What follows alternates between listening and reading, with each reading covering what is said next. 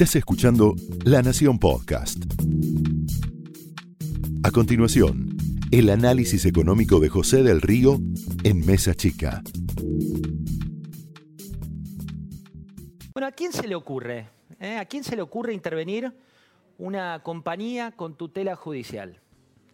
Si vos en tu casa tenés un amigo abogado, un amigo conocido de los tantos que hay, uno mira el mapa de profesiones en la Argentina, psicólogos, abogados, contadores, son el top 3 de las carreras más elegidas por los argentinos. Le preguntás al abogado de la familia, por ahí no es especialista en concursos y quiebras, y le decís, tengo una idea. ¿Cuál es la idea? Bueno, la idea es intervenir una compañía que está en concurso de acreedores. ¿Qué te diría un abogado que te quiere asesorar bien? Bueno, vos sos uno de los acreedores, una de las personas a las que le debe la empresa. Si le debe, hay procesos, formas con las cuales puedes hacerlo. El Banco Nación, una empresa de capital estatal, podría pedirlo. La AFIP podría pedir la intervención de la empresa. Pero ¿qué se hizo? Se hizo un proyecto Made in La Cámpora, Made in Cristina Fernández de Kirchner. En un rato Alfredo Saiz te va a contar quién es la protagonista, la dama a la cual ayer hizo, eh, hizo referencia el presidente de la Nación, que fue quien propuso esta idea. Y esta idea, desde el punto de vista técnico, tiene todo mal. Y en este caso no es opinión, es información judicial. ¿Por qué tiene todo mal? Punto uno, una empresa en concurso de acreedores. Te decía, los acreedores pueden pedir la intervención. ¿Quién lo pide? El Poder Ejecutivo. Punto dos, ¿qué hacen los dueños de esa empresa? Siguen la forma de la ley. ¿Qué hicieron hoy? Información exclusiva que te damos aquí en Mesa Chica, La Nación Más. Fueron y pidieron la impugnación del acto de intervención en sede administrativa. Dijeron, el Estado, el Poder Ejecutivo, no actuó como tiene que actuar. ¿Qué significa esto? Que la cuestión se judicializa. ¿Qué pasó en la historia argentina cuando una intervención, posterior expropiación, vía ley, si es que sale la ley, se judicializa? Y la pagamos carísima. Después te voy a contar los montos que pagamos. ¿Qué va a pasar ahora? ¿Cuál es el recorrido que tiene? Bueno, tenés lo que veíamos hoy, esta marcha de la gente muy preocupada. Tenés una jugada para el Estado tremenda. ¿Cuál es la jugada para el Estado tremenda? Le pasás mil empleados que estaban en el marco de un concurso de acreedores con posibilidad de obtener, con posibilidad de obtener un comprador a esa empresa en el marco del concurso, la historia de más de mil legajos. ¿Cómo viene eh, la historia? ¿Cómo viene con todos los problemas, las soluciones? Le pasás 1.350 millones de dólares a un Estado que, como te contaba Pablo Fernández Blanco la semana pasada, tiene reservas muy, pero muy complicadas. Le pasás también una idea de soberanía alimentaria. ¿Sabes a qué se dedica Vicentín? Seguro no. Vicentín exporta aceite a China. No produce el aceite para la mesa de los argentinos. No es que te va a costar más barato el pan, no es Molinos como compañía, no es Arcor, grandes productores de alimentos. Su fuerte es la exportación de aceite a China, aceite que sí genera dólares, pero no genera soberanía alimentaria, porque nosotros no consumimos el producto principal que hace Vicentín. ¿Qué pasó en la historia reciente? Bueno, en un rato Pablo te va a contar el culebrón de IPF. Ayer lo veías con Carlos Pañi, cómo terminaba todo en el origen, cómo terminaba con un Carlos Zanini, cómo terminaba con un Eskenazi. Hoy Pablo te va a contar detalles de un juicio que todavía tiene el país por pagar. Hablamos de 3 mil millones de dólares. Otra expropiación brillante, correo argentino, correo oficial, ideología mezclada con estatismo. Néstor Carlos Kirchner versus Franco Macri, cuando Mauricio era el delfín con potencial, era el enemigo que tenía marcado el kirchnerismo de cara al futuro.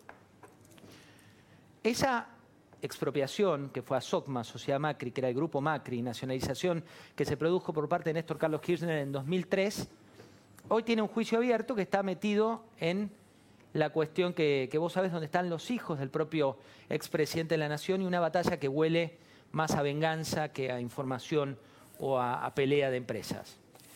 Aguas Argentinas, la compañía presidida por Malena Galmarini hoy, la compañía que en 2006 se le expropió con un relato al que todos fuimos testigos, qué malo era ese grupo francés, qué villano era el grupo Suez.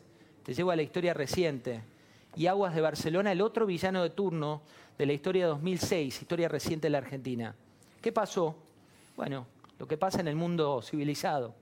La empresa se nacionalizó, la compañía fue, reclamó en el CIADI, en el tribunal que arbitra sobre sectores privados y estados nacionales, 250 millones de dólares salieron de tu bolsillo. Aerolíneas y Austral, ahora en candidatas a ser fusionadas. Aerolíneas y Austral, compañías que tuvieron un historial que fue desde Iberia, pasando por la CEPI, la Sociedad Estatal eh, Española, que lideraba en su momento el señor Antonio Mata. Les hablo de historia reciente, cuando Patricia Bullrich era ministra de Trabajo y todos fuimos aerolíneas. Me acuerdo de esa imagen donde corría riesgo de ser cerrada y terminó con el grupo Marsans. Grupo Marsans, que después tuvo en su sede de origen infinidad de causas abiertas, pero al que la Argentina le tuvo que pagar 320 millones de dólares, sí, 320 millones de dólares por esa nacionalización. ¿Cuánto va a perder Aerolíneas Argentinas y Austral este año? Aerolíneas y Austral, dos de las empresas más queridas, hay que decirlo, por los argentinos, se estima este año pérdidas por mil millones de dólares. Mil millones de dólares.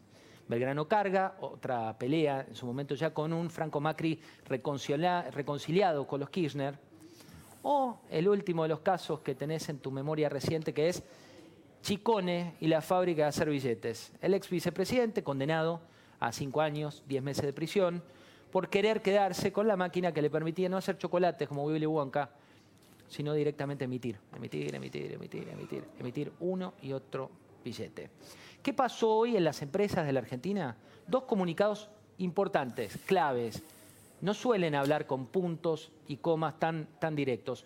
Uno de AEA. E ¿Quién es AEA? E la Asociación Empresaria Argentina, que emitió un comunicado hace escasa hora, hace 60 minutos. ¿Qué dice AEA? E Rechaza de plano la intervención de Vicentín. Dice, primero vinieron por Vicentín, después pueden venir por mi compañía. Hablan de una cuestión que no tiene que ver con la constitucionalidad. Piden el principio de respeto a la seguridad jurídica propia de toda república, propia de toda democracia. En ese mismo sentido, habló hoy el Colegio de Abogados, que también habló de esta estatización de una empresa que opera en el sector exportador y que es un grave problema, es una clara violación del principio de separación de poderes. No dudaron, ¿eh? ni la Asociación Empresaria Argentina, ni el Colegio de Abogados, ni tampoco los empresarios que hoy estaban preocupados porque habían tenido una reunión donde les dijeron todo lo contrario. Pero ¿quién está detrás de esto? ¿Quién es el que quiere que el Estado caiga en esta trampa solamente por ser noticia? No creo que sea Alberto Fernández. No creo que sea Santiago Cafiero con quien vamos a hablar en un rato y te va a anticipar la política que viene en materia de expropiaciones, que él dice no hay una política de expropiaciones. Y entonces, ¿de qué estamos hablando? Hablamos de equilibristas, ¿eh? en un mundo donde una coalición no se puede romper, porque si se rompe, para algunos hay un plan B. Y el plan B no es mañana, el plan B tiene que ver con lo que ocurre en un año el plan B tiene que ver con lo que ocurre de cara a largo plazo. Pero lo concreto, lo real, lo certero, es que esta pequeña Argentina que vemos en Vicentín tiene un costo muy alto para vos, para mí, y que no te la vendan de relato. ¿eh? Está todo mal en materia jurídica y siempre te diferenciamos acá información de opinión. Esto no es opinión, ¿eh? son datos. Consúltalo al médico, al abogado o a quien tenés cerca en tu familia. Esto fue el análisis económico de José del Río en Mesa Chica, un podcast exclusivo de La Nación. Escucha todos los programas de La Nación Podcast en www.lanacion.com.ar. Suscríbete para no perderte ningún episodio. Estamos en Spotify, Apple Podcast, Google Podcast y en tu reproductor de podcast favorito. Seguí escuchando La Nación Podcast.